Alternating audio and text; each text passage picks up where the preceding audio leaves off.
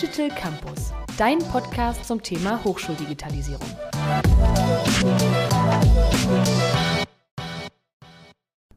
Hallo und herzlich willkommen zu Digital Campus, dem Podcast zum Thema Hochschuldigitalisierung. Mein heutiger Gast ist Professor Thomas Schreck. Hallo Thomas, grüß dich. Hallo Stefan. Ja, ähm, wir reden heute über dich und über die Themen, die dich äh, beschäftigen. Ähm, du bist CIO der Hochschule München und zusätzlich ähm, Professor für IT-Security an der Hochschule München. Und ähm, wie üblich in diesem Podcast-Format geht es erstmal um deine Person, wie du CIO geworden bist, ähm, dann eben auch, was so deine Forschungsthemen, deine Schwerpunktthemen an der Hochschule sind. Und dann, weil ich das schon sehr spannend finde, würde ich gern mit dir über das Thema Cyberangriffe auf deutsche Hochschulen sprechen, weil du eben auch dadurch deine ähm, wirtschaftliche Vorerfahrung und dein Werdegang, glaube ich, einiges äh, dazu beitragen kannst. Sehr gerne, freut mich. Okay, super. Dann starten wir mit dem ersten Themenkomplex, dein beruflicher Werdegang. Wie bist du CIO der Hochschule München geworden? Was gab es da für wichtige Stationen auf dem Weg? Ja gut, primär bin ich ja Professor hier an der Hochschule München und äh, CIO ist eine der ja, Rollen, die ich halt in der Selbstverwaltung einnehme. Aber wie bin ich dazu gekommen? Also nach meinem Studium äh, habe ich gleich äh, bei der Firma Siemens in der sogenannten Corporate Technology angefangen äh, und habe mich eigentlich damals schon 2007 mit dem Thema IT-Sicherheit beschäftigt. Also eigentlich habe ich nie was anderes gemacht nach meinem Studium. Und damals war IT-Sicherheit noch ein ziemliches, ja, ja, Nischenprodukt. Also mein damaliger Chef hat mich eingestellt und meinte, ja, Security kostet nur und äh, keiner mhm. will ähm, ja, dafür Geld ausgeben und man muss sich einfach erkämpfen, damit man Security in Produkte, in Infrastruktur bekommt und so weiter. Das hat sich in den Jahren, wo ich war, ziemlich stark geändert und es ist eigentlich immer mehr ja, neue Themen, interessante Themen gekommen und auch Gelder, damit man tolle Sachen machen kann. Genau, habe dann äh, während der Zeit äh, bei Siemens, äh, weil es auch die zentrale Technologieabteilung ist, eine Promotion gestartet, habe dann an der Friedrich-Alexander-Universität beim Professor Freiling meine Dissertation zum Thema Incident Response, mit dem, was ich mich auch nicht nur in der Forschung, sondern auch im operativen Sinne immer beschäftigt habe, äh, ja, genau, meine Promotion geschrieben. Und ja, bis Ende war ich eigentlich immer diese Abteilung. Also ich habe nie was anderes gemacht als, als Incident Response äh, in Forschung, operativ und so weiter. Und 2019, als der Ruf zu, äh, gek äh, ja, gekommen ist, den ich dann auch angenommen habe, sonst wäre ich jetzt auch nicht hier, ähm, für das Thema IT-Sicherheit habe ich halt eine kleine Forschungsgruppe hier in der Hochschule München aufgebaut und habe durch meine operative Erfahrung irgendwann mal zum Präsidenten gesagt, wenn du jemanden benötigst im Bereich äh, operative IT und so weiter, melde dich. Und ein halbes Jahr später meinte er, der, der jetzige CTO der Hochschule München geht in Rente und hast du nicht Lust, diese Position ja, zu machen? Und kam zwar, also ich war erst seit zwei Jahren in der Hochschule, war, kam zwar ziemlich schnell, also ich habe gehofft, dass ich noch ein bisschen mehr in der Lehre Forschung aufbauen kann, bevor ich so, so eine Rolle übernehme, aber äh, eigentlich wollte ich schon immer sowas machen und habe dann natürlich gleich Ja gesagt, weil ich auch denke, dass die Forschung gerade an äh, Hochschulen für angewandte Wissenschaften nur gut sein kann, wenn man auch den, das betriebliche Umfeld äh, mit in die Lehre bringt. Und ich glaube, die Forschung, die wir betreiben in meiner Gruppe, und auch, äh, ja, was ich in der Lehre machen kann, wird einfach anschaulicher durch das, dass ich einfach reale Beispiele bringen kann äh, und das immer auch zum Beispiel mit der Hochschul-IT in Verbindung bringen kann. Genau. So bin ich zu dieser Rolle gekommen. Genau.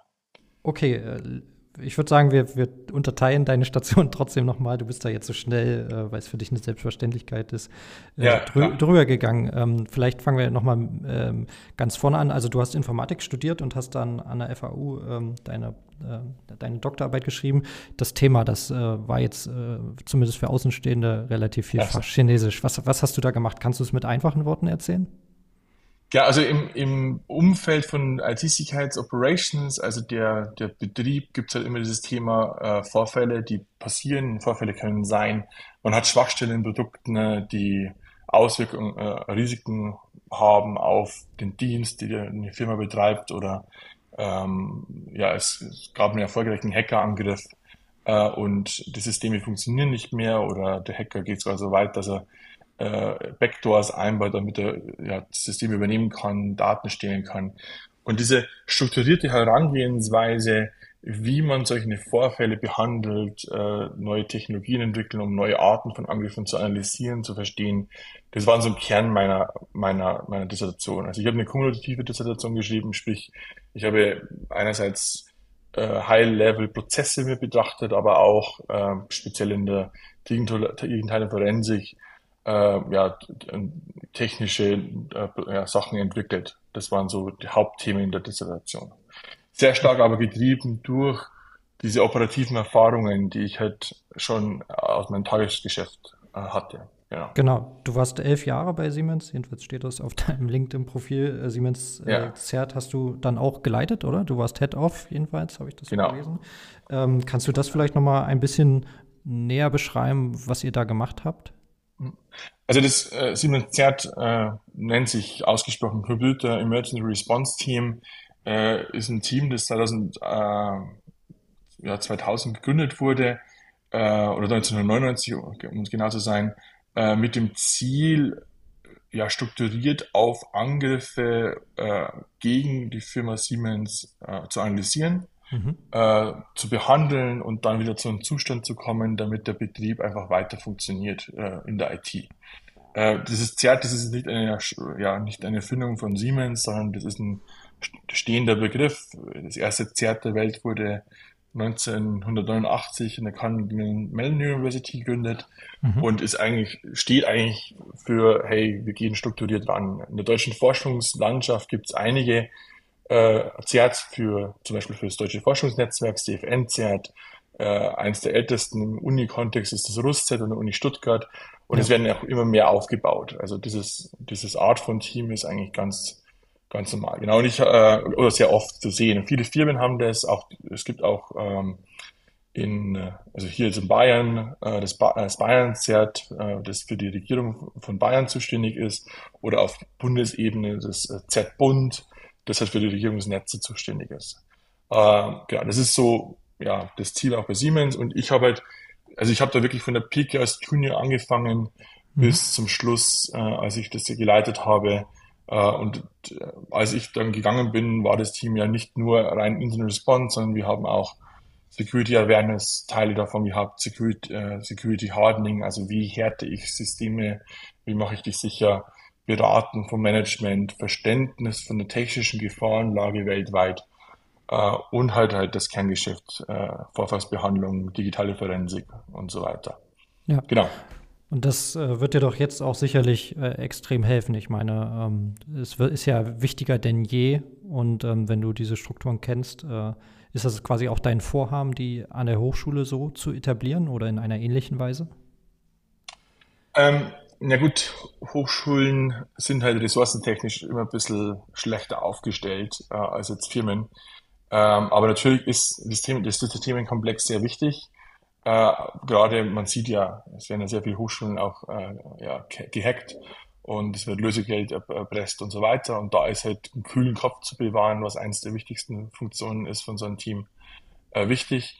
Ähm, aber ja, du hast schon recht, ist, ist, wir müssen sowas auch aufbauen. Wir arbeiten auch jetzt in der Hochschule München dann, aber es gibt auch bayernweite Initiativen, so etwas zu etablieren. Also das, das ist alles gerade im Entstehen. Ähm, es ist halt wie immer reaktiv, also es muss erst etwas passieren, damit man handelt. Mir persönlich ist halt lieber, von diesen Reaktiven wegzukommen, eher proaktiv zu verstehen, was haben wir denn für Probleme, wie können wir die proaktiv angehen, weil reaktiv ist, kostet immer am meisten Geld. Also die Erfahrung in den elf Jahren, ähm, ich glaube, es waren sogar zwölf Jahre, ähm, ähm, war für mich immer reaktiv ist das teuerste, proaktiv ist billig, aber ja, Menschen reagieren halt leider nur auf reaktive Ereignisse. Mhm. Und ähm, dann hatte ich gelesen, du warst quasi im Ehrenamt, wenn ich es richtig verstanden habe, auch mhm. in, äh, in dem Fürst.org. Äh, ist das wie, ähm, ich sag mal, wie so ein Dachverband für diese ZERT-Einrichtungen oder wie kann man das verstehen? Ja, also es gibt, man muss die ZERT-Community sehr, sehr äh, spezi speziell im positiven Sinne. Also das Schöne an den ZERTs ist, wir haben ja fast immer die gleichen Gegner. Und man hat einen sehr starken Zusammenhalt. Das äh, ist getrieben, als die ersten Zerts 1990 gestartet sind, stark in Amerika, äh, und dann zu uns rübergekommen sind, ich glaube 93, das DFN-Zert, ist man hingegangen und hat ähm, gesagt, okay, wir müssen zusammenarbeiten, weil wir sind sehr wenige, wir entwickeln zusammen Tools, wir tauschen Best Practices aus, wir gehen auch so weit und tun Informationen über Vorfälle miteinander austauschen, damit wir effektiver auf Angriffe reagieren können. Mhm. Und der erste Verein, der da gegründet wurde, war das Forum of Incident Response and Security Teams, first.org. Äh, die Leute, die sich damals das eingefallen haben lassen, waren super, haben da auch gleich mitgedacht, haben die Domäne registriert. ähm, und man kann First.org äh, als ja, Dachverband sehen. Ich glaube, es ist einfach eine internationale Interessensgruppe, mhm. ähm, das halt die Meinung von den unterschiedlichen CSATs aus unterschiedlichen Feldern, Academic, äh, Regierungen, Firmen, Non-Profit-Organisationen, Non-Government-Organisationen und so weiter zusammenbringt und auf einen gemeinsamen Nenner bringt. Und ich war da, also ich war schon immer bei First aktiv in unterschiedlichen Rollen, äh, Programmkomitee, äh, äh, in Six, also in Special Interest Groups mitgearbeitet. Und 2015 wurde ich in den Vorstand gewählt. Mhm. Und äh, 2017 wurde ich auch äh, ja, für zwei Jahre der Vorstandsvorsitzende der Organisation äh, und habe dort halt ja diesen riesigen Verein leiten dürfen. Das war eine sehr, sehr schöne Erfahrung, auch eine sehr stressige Erfahrung, das nebenbei, also ein Zert zu leiten und so eine große Organisation zu verantworten. Aber ähm, es hat mir viel gebracht, aber vor allem hat es meinem Team und meinen Leuten viel gebracht. Und das war das Wichtigste. Okay, und das heißt, das Siemens-Zert war dann auch in diesem Forum äh, mit quasi ja. Mitglied? Ja, okay. Genau, also äh, fast jedes Zert äh, wird irgendwann mal Mitglied werden, äh, weil man halt einfach diesen riesigen Erfahrungswert äh, äh, ja, schätzt. Also Okay, das heißt, Hochschulen sind da dann auch vertreten? Ja, oder? Okay. ja, also Hochschulen oder Forschungsnetzwerke sind vor allem vertreten, sind auch mit die ersten, die das treiben. Ähm, es gibt auf der europäischen Ebene auch äh, ein, äh, ein Zusammenschluss, das nennt, nennt sich Taskforce CSERT und die mhm. Taskforce CSERT war eigentlich jetzt bis vor einem Jahr Teil vom GIOR, ähm, obwohl dort Industrie auch dabei war. Also das, die Hochschulen treiben da schon sehr stark diese, diese Zusammenschluss. Und man merkt auch, auch in den Firmenteams, diese Mentalität, die man Hochschulen hat, die ist dort auch äh, einfach da. Also das Zusammen, das neugierig sein, sich auszutauschen, neue Tools zu entwickeln, diese Tools auch zu veröffentlichen und freizugeben. Das ist so eine Mentalität, die die normalen Firmenkontexten, glaube ich, nicht so oft da ist, aber im Z-Umfeld dann doch da ist. Also ja, cool. das ist schon okay. sehr schön zu sehen. Ja. Und ähm, ja, dann bist du nach München gekommen, hast den Ruf gekriegt ähm, für diese IT-Security-Professur. Womit mhm. beschäftigst du dich dann da? Also vielleicht kannst du das auch nochmal so ein bisschen erklären und erläutern. Ja, also natürlich liegt es nahe, dass ich dieses ganze Themengebiet Vorfallsbehandlung im IT-Sicherheitskontext, Angriffserkennung, also äh, Network Intrusion Detection, Host Intrusion Detection, aber auch die digitale Forensik, wobei das leider, obwohl es mein Steckenpferd ist, derzeit wenig gemacht wird. Äh, das ist ein, ein großer Schwerpunkt, äh, wo wir viel arbeiten. Ähm, derzeit haben wir einige Projekte im Bereich Cyber Threat Intelligence. Das ist ein Feld, äh, um zu verstehen, wie, was ist die technische, das technische Lagebild. Also welche Angriffe sehen wir, äh, welche Angreifergruppen gibt es, welche Techniken verwende, verwendet, äh, verwenden die und wie kann man äh, hingehen und aus diesen Erkenntnissen bessere Detektionen entwickeln von Angriffen, wie kann man effizienter analysieren. Das sind so die Kernfragen. Äh, da haben wir jetzt zum Beispiel äh, ein Paper publiziert, wo wir einfach mal analysiert haben, wie funktionieren diese Communities, die ich vorher genannt habe. Mhm. Also warum funktionieren die, ähm, wie, äh, wie sind die motiviert, wie, wie werden die am Leben gehalten. Und da haben wir, genau, da haben wir jetzt gerade ein Doktorand und ich ähm, über eineinhalb Jahre Forschung daran gemacht und haben das auch auf einer sehr guten Konferenz publiziert. Genau, das ist so ein Bereich. Du hältst auch Vorlesungen, nehme ich mal an, oder? Also ja, genau. Zum Thema dann IT-Forensik oder was, was machst du da? Genau. Okay. Genau, also auch Cyber Defense ist eins der hm. Bereiche, die ich mache, wo man genau das, was ich jetzt gerade beschrieben habe, auch im Detail erklärt. Auch eine, also das, der Hauptschwerpunkt ist natürlich bei mir immer die Praxis. Wir mhm. haben ja auch, wir simulieren da Firmennetzwerke in virtuellen Umgebungen wo die Studierenden äh, ja diese, so Security Tooling aufbauen müssen, also Angriffe erkennen, äh, äh, Analysen durchführen und dann gibt es einen Tag, wo sich die Studierenden gegenseitig hacken, äh, also diese Firmennetzen gegenseitig hacken, aber auch schützen, Angriffe erkennen müssen, die mhm. blockieren müssen und so weiter. Das ist so ein großer Bereich. Äh, und die Forensik, also die IT-Forensik ist auch äh, ein Modul, das ich äh, im Master unterrichte. Ja, genau. und merkst du da eine, ich sage mal, positive Veränderung bei den Studierenden? Es ist ja, also man sagt ja, sie geben zwar mehr Daten preis, aber das recht bewusst, dass das so ein bisschen die Haltung ist der aktuellen Generation. Merkst du da irgendwie Veränderungen in deinen Veranstaltungen? Mm, das ist eine gute Frage. Ich, ich denke, die Personen, die ich habe, die haben ja schon eine sehr hohe Sensibilisierung in dem Bereich und der, sind da schon, schon weiter fortgeschritten. Mhm. Ähm, also gerade in Spezialvorlesungen kommen halt Leute, die wollen halt in, im IT-Sicherheitsumfeld arbeiten und, und haben dort, wenn ich mit denen spreche, sind die schon ziemlich weit, wie sie mit Daten umgehen, wie sie Daten handhaben.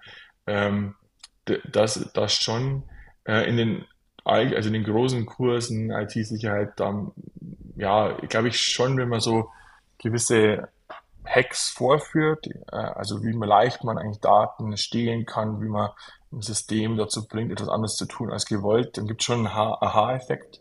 Und ich glaube, es passiert dann eine Sensibilisierung. Ähm, aber ich bin halt, ich arbeite halt mit den Leuten zusammen, die Technologie verstehen, die dahinter, da, ja, das auch, das dahinter sehen, was man damit machen kann. Mhm. Ähm, ich glaube, da bin ich also die, ich glaube, man kann jetzt allgemein sagen, dass Studierende, ähm, egal welcher Fachrichtung, eine höhere Sensibilisierung haben. Also ich arbeite heute hauptsächlich mit Informatikern oder Wirtschaftsinformatikern zusammen und die haben halt einen anderen Blickwinkel darauf. Ja. Aber was, was ich sehe, ist, das Verständnis für IT-Sicherheit ist immer höher, auch bei Kollegen, die jetzt nicht IT-Sicherheit unterrichten. Ähm, und als ich studiert habe, war es ja noch so, man hat im Endeffekt nicht gelernt, was ein Buffer Overflow ist. Mhm. Sondern wir haben Buffer Overflows programmiert und der, äh, der Professor hat gesagt, oder die Professorin hat gesagt, ja, muss halt einfach anpassen, dass es nicht wieder passiert. Was da dahinter gesteckt hat, wurde eigentlich nie aufgezeigt. Mhm. Und ja. ähm, ich habe jetzt schon so, dass die zu mir im IT-Sicherheitsgrundlagenkurs kommen und das Verständnis haben. Und auch äh, das Verständnis haben, dass man von vornherein in Software Security mitdenkt. Was natürlich auch durch diese ganze Bewegung von DevOps Richtung DevSecOps, also dass man diesen Entwicklungszyklus, Entwicklung, operativer Betrieb zusammenbringt und dort Security mit eindenkt und auch die, die in den Tools schon Security mit einbaut als Standardmechanismus. Die Studierenden einfach von vornherein mitbekommen. Also ich, okay. als ich hier angekommen bin und habe halt dann in GitLab meinen Kurs aufgestellt und habe dort die Security Pipeline für die für das Erkennen von, von Schwachstellen so eingeschalten, waren die überhaupt nicht überrascht, sondern die haben das als selbstverständlich gesehen. Okay, aber das ist ja das dann schon eine schon positive schön. Tendenz, ja. Das ja, ja, klar, aber man muss ja immer so denken, die Leute kommen jetzt aus dem Studium, äh, wie lang es dann halt notwendig ist, bis die in den Firmen dann auch Rollen haben, um sowas zu treiben, zieht sich halt leider hin. Ja. Also da ist noch viel zu tun, genau. Okay, und neben deiner Professur, ähm, das hatten wir auch ganz am Anfang, bist du eben CIO der Hochschule München. Wie viel ja. nimmt das jetzt ein sozusagen von deinem Tag und vielleicht auch, ähm, was für Themen, Herausforderungen hast du gerade da auf dem Tisch? Ähm, ja, das ist schwierig zu sagen äh, allgemein. Es gibt Phasen, wo das Füllen, tageweise Füllen ist. Es gibt wieder Phasen, wo ich mich mit der Forschung konzentriere. Ich will es jetzt nicht so pauschal, ich, oder ich kann es nicht pauschal sagen. Mhm. Ähm, ich ähm, ja, die Hochschule München, äh, wir sind schon eine sehr große Hochschule, ja, und ähm, wir haben auch eine große äh, zentrale IT, aber auch in den Fakultäten, durch das, dass wir auch neun Fakultäten mit technischem Hintergrund haben, ist halt die IT ein wesentlicher, äh, äh, ein sehr wichtiges äh, Mittel, um halt das, die äh, ja, Digitalisierung voranzutreiben, auch in der Lehre viele Requirements da sind, die, die ja eine sehr heterogene IT-Landschaft bilden. Und als ich das hier übernommen habe, gab es schon sehr gute Strukturen, aber ähm, ich versuche jetzt das sehr stark zu modernisieren, äh, eine zentrale Governance zu schaffen um Vorgaben zu machen, aber trotzdem den einzelnen Feldern viel Handlungsspielraum zu machen, damit sie selbstständig äh, ja, Entscheidungen treffen können, se selbst auch IT betreiben können, äh, aber dann trotzdem äh, ja, die regulatorischen äh, ja, Vorgaben, die immer stärker kommen, wir entfüllen können, aber auch die IT-Sicherheit hochhalten.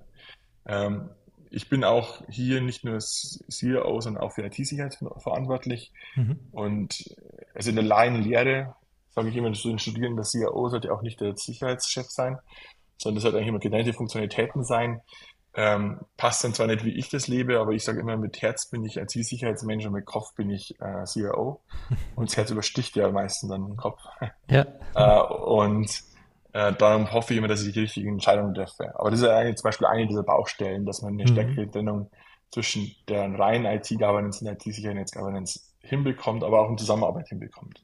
Das ist etwas, was wir gerade äh, zusammen aufbauen. Genau. Okay. Und du hast nach heraus oder nach aktuellen Themen äh, genau, ja. gesprochen. Mhm. Ähm, da ist natürlich das Thema IT-Sicherheit aufgrund der aktuellen Lage, über die du noch später sprechen willst, ein ein wichtiger Punkt. Äh, dort haben wir letztes Jahr ein 10-Punkte-Programm aufgestellt, welches äh, wir abarbeiten. Also, immer, also es wird noch bestimmt zwei Jahre dauern, bis wir alles fertig haben, ähm, um IT-Sicherheit in der Hochschule äh, stark zu verbessern und auch in die Breite zu bringen. Am Anfang haben wir halt also einen risikobasierten Ansatz gemacht. Wo sind die höchsten Risiken? Die haben wir zuerst abgearbeitet und jetzt gehen wir in die Breite, sodass wir halt sagen können, ähm, hoffentlich werden wir, werden wir nicht gehackt und äh, wenn, dann können wir äh, ja, einen Betrieb irgendwie gewährleisten. So, ja, jetzt, ähm, jetzt gehen wir in die Breite und können wir auch das bis zum letzten hoffentlich sichern. Wobei es nie eine 100% Sicherheit geben wird. Also Klar. Äh, von den Gedanken kann man sich verabschieden, dass man alles perfekt äh, ja, sicher hinbekommt. Ja, super, super Überleitung. Du, du hast ja auch gesagt, ihr simuliert Hacking-Angriffe. Jetzt ist das ja leider gewohnte Praxis geworden an vielen Hochschulen. Ähm, ich denke, Hacking-Angriffe an sich gab es schon auch in der Vergangenheit viel, aber jetzt haben wir ja die Situation, dass ähm, zumindest jetzt für mich als Außenstehender sozusagen ähm, ja, fast jede Woche Hochschulen vom Netz gehen. Und ähm, mhm. ich denke, du hast da eine viel größere Expertise. Deswegen finde ich es gut, dich auch heute im Podcast zu haben. Was ist denn so das typische Problem? Wieso kommt es dazu? Und warum nimmt man dann erstmal alles vom Netz? Vielleicht diese beiden Elemente erstmal. Ja, wie kommt es dazu? Ähm, ich glaube, Angriffe die Hochschulen gab es schon immer, weil Hochschulen halt äh, unsichere Systeme betreiben. Es ist normal äh, und halt auch von der Kultur her eine offene Netzarchitektur haben, also Systeme einfach im Netz stehen haben. Darum gab es, glaube ich, schon immer sehr viele Angriffe gegen Hochschulen, wobei halt ähm, die Motivation der Angriffe nicht primär war, dass man diese Hochschule äh, Schaden zufügt, sondern eher das System mal, äh, man möchte es einmal zeigen, dass man es kann, mhm. äh, oder äh, das System verwenden möchte, um andere Angriffe durchzuführen. Das, glaube ich, ist so äh, also wir sollten uns nicht hingehen und sagen, jetzt sind wir auf einmal, äh, jetzt werden wir auf einmal angegriffen. Ich glaube, diese Angriffe gab es schon immer. Mhm. Was halt jetzt passiert ist, dass diese Gruppen, diese, äh, diese Motive der Gruppen ist, dass man äh, Erpressung macht und Geld dafür bekommen kann. Mhm. Und eine Hochschule ist halt eine, im Endeffekt eine sensibles äh, äh, ja, Einrichtung. Und äh, wenn der äh, Lehrbetrieb, der Forschungsbetrieb nicht funktioniert, dann hat man halt ja Verluste und auch Probleme. Und dann kann man, dann hoffen sie wahrscheinlich diese Gruppen, dass, dass man Lösegeldzahlungen macht, auch im mhm. großen Bereich. Wir haben ja das schon die letzten Jahre gesehen, also 2014, 15 waren ja diese Ransomware-Angriffe eher ja. auf Privatleute, wo halt kleine Beträge verlangt wurden, 1000, 2000 Euro. Ähm, und irgendwann haben die Gruppen gemerkt, hey, wir können ja auch hingehen und gro große Konzerne oder Mittelständler angreifen und dort Systeme verschlüsseln, weil die Security dort vielleicht auch nicht gut ist. Mhm. Und die zahlen das und können, wir können viel höhere Beträge verlangen. Und ich schätze mal, in den letzten Jahren haben diese Gruppen äh, halt gemerkt, ah, Hochschulen könnte man ja auch mal versuchen äh, anzugreifen. Ich glaube, ähm, ja, das ist einfach natürlich, dass das irgendwann rüber, rüberfällt.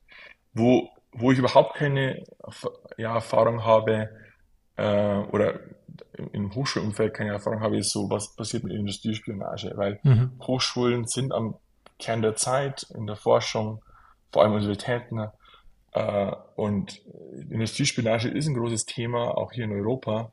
Ähm, und ich glaube, da ist, da, da, wissen wir noch gar nicht viel, was im Hochschulumfeld eigentlich alles passiert. Okay, ähm, und ich glaube, durch die was, Erfahrung, ja. Nein, gerne, sprich zu Ende. Ich glaube, durch die Erfahrung, dass wir jetzt mit Ransomware-Angriffe einfach mehr Security aufbauen werden, werden wir auch erkennen, was in dem Umfeld so potenziell passiert und ein besseres Gefühl dafür bekommen, was natürlich uns vor anderen Herausforderungen setzt. Also Industriespionage ist, ist schwieriger umzugehen als, äh, als ein Ransomware-Angriff. Mhm. Und ähm, was sind dann so, also du sagst Ransomware-Angriff, aber was nutzen die äh, Angreifer so äh, üblicherweise als Schwachstelle? Und dann, wie gesagt, ich hatte noch die zweite Teilfrage, warum ja. schaltet man dann erstmal alles ab? Jedenfalls sieht es ja, ja erstmal so aus, ne? Genau, also die, die, ähm, die, die erste Frage war jetzt genau, wie, also die, äh, die größte Schwachstelle ist eigentlich immer Mensch, der Mensch selbst. Ähm, und Angreifer gehen hin, verschicken E-Mails, versuchen Personen dazu zu bringen, ähm, ja, eine, eine Executable zu starten, ne? dieses dann Virus, äh, den Angreifer äh, ja, ermöglicht, auf das Netz zu, zuzugreifen und dann versucht der Angreifer in dem Netz sich weiter zu, weiterzugehen. Das ist so die erste, mhm. äh, der eine, der eine Weg. Der andere Weg ist, dass man halt versucht, Schwachstellen auf Systemen, auf Servern und so weiter zu finden ne? und äh, von, von diesen Systemen dann aus auf andere äh, zu gehen und dort halt sich äh, zu, auszubreiten.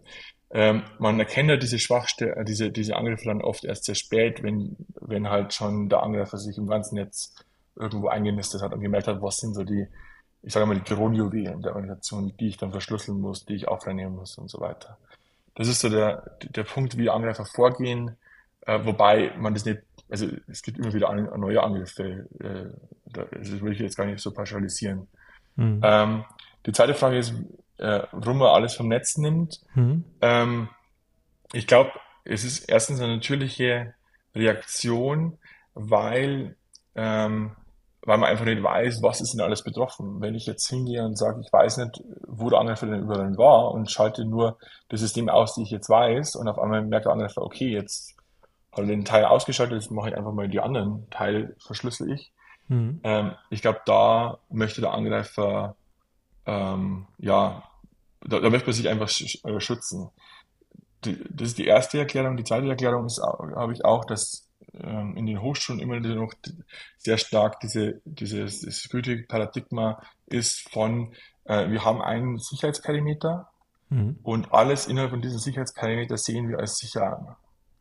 Und das führt halt sehr stark dazu, dass man sich in falscher Sicherheit äh, wiegt. Also ja. wie vorhin als Beispiel, ich, ich schicke eine E-Mail an einen, an einen Mitarbeiter, Mitarbeiterin und man klickt halt drauf und das ist überhaupt nicht schlimm, das passiert. Und damit dann ist man in diesem Netz und dann gibt es eigentlich fast keine Sicherheitsmechanismen mehr. Und äh, da sagt man, okay, wenn ich meinen großen Perimeter als Sicherheitsmauer sehe mhm. und da drin ist was, dann, dann muss ich einfach alles abschalten. Ich glaube, okay. das ist so die Hauptangst. Ähm, die, in der Industrie ist man schon weiter und äh, man baut neue Paradigmen. Also ein Paradigma, was leider auch Buzzword geworden ist, ist Zero Trust Architecture, mhm. wo man halt neu, also wo man stärker authentifiziert, die Benutzer authentifiziert, das System authentifiziert und dann erst Zugriffe auf Systeme lässt und dann auch abwägt, welche Art von Zugriff bekommen die Personen. Das sind so, glaube ich, so Sachen, die jetzt dann auch in den Hochschulen ein, ein, Einzug finden. Und dann ist wahrscheinlich die Auswirkung von so einem Angriff ähm, ja, schneller eingedämmt und man muss nicht ein volles Netz von äh, wegnehmen. Ja. Okay, und äh, gibt es irgendwie einfache Varianten, um das Ganze zu erschweren? Ich meine, ähm, die Angriffe wären natürlich immer komplexer, das ist klar, aber mhm. es gibt doch sicherlich ein, zwei Sachen, die man machen kann, um zumindest mal die einfachen äh, Script-Kiddies, wie sie auch manchmal genannt mhm. werden, die sich einfach nur ausprobieren, auszusperren. Ja, also das Wichtigste ist ähm, aus meiner Sicht, aus technischer Sicht, ähm, Patching, also dass man wirklich seine Systeme kennt und diese Systeme auf den letzten Stand hält. Ähm, das ist, das ist wichtig. Ähm, der, der andere wichtige Punkt ist, viele Angreifer funktionieren halt auch über ja, Benutzernamen, Passwörter. Passwörter sind oft leichte Passwörter und gehen verloren. Mhm. Ähm, und dort Multifaktor-Authentifizierung einzuführen, ähm, ist schon ein, hoher, ein hoher Sicherheitsgewinn, den man, den man hinbekommen kann. Aus organisatorischer Sicht, was ich die Erfahrung gemacht habe, ist Awareness zu schaffen und gute Awareness zu schaffen. Nicht einen Kurs zu machen, wo man sagt, okay, den muss ich jetzt auch durchklicken, sondern anschaulich zu zeigen, wie schnell es passieren kann, dass die Leute auch aufpassen. Äh, eher nicht den Dreiviertelstunden-Kurs mit Learning und so weiter, sondern 10, 15 Minuten moderne Formate, dass die Leute es verstehen, ah, okay, das funktioniert und dafür öfters machen, dass die Awareness immer hochgehalten wird. Das ja. ist, glaube ich, ein effizientes Mechanismen. Mechanismen. Und ja, dann äh, kommen halt wirklich komplexe Themen wie äh, ja, Endpoint Protection einführen und so weiter. Aber das sind dann glaube ich, eher langjährige technische Maßnahmen, die man da machen muss. Vielen Dank, Thomas. Wir sind jetzt Gerne. tatsächlich auch ähm, am Ende der, des Podcasts, der Folge angekommen. Wie es üblich ist, äh, im Format des Podcasts hast du, hat der Gast das letzte Wort. Ja, vielen Dank. Ähm, ich, also wir haben heute viel über IT-Sicherheit gesprochen, aber ich glaube, ähm, IT-Sicherheit ist, ist etwas, was wichtig im Hochschulumfeld ist, aber was wir nicht vergessen dürfen ist, äh, wo, wo wir halt immer noch, glaube ich, viel Nachholbild drauf sind, ist das Thema überhaupt Digitalisierung, dass wir modern werden gegenüber von unseren, ja, von unseren Kunden, den Studierenden, äh, dass wir ein modernes Umfeld schaffen, aber auch für Mitarbeiterinnen es schaffen, Umfeld zu, scha äh, Umfeld zu schaffen, das moderne Arbeitsprozesse zulässt und so weiter. Und das, glaube ich, ist noch eine viel größere Herausforderung, weil das nicht nur einfach technisch zu lösen ist, sondern vor allem kulturell zu lösen ist. Äh, wir müssen mit, Leute mitnehmen, müssen ihnen die Angst nehmen, äh, mit solchen Tools zu arbeiten und auch einen gewissen Pragmatismus hinzubekommen, dass man, dass man das hinbekommt. Und ich glaube, da haben wir noch einen großen Weg vor uns. Ähm, auch, glaube ich, weil wir in Deutschland dort auch insgesamt noch viel Nachholbedarf haben. Und da bin ich sehr gespannt, wie, äh, wie wir das lösen und wie wir, wie wir da vorangehen. Aber ich sehe schon immer stärker die jungen Personen, bei uns anfangen, auch in, also nicht nur Studierende, sondern auch äh, meine Kollegen äh, in der Professorenschaft oder auch in der Verwaltung, die wollen diese modernen Mechanismen haben. Wir müssen sie jetzt irgendwie nur schaffen, die auch anzubieten. Ich glaube, das ist das größte, der, der größte Brocken, den wir jetzt angehen müssen in den nächsten Jahren. Digital Campus, dein Podcast zum Thema Hochschuldigitalisierung.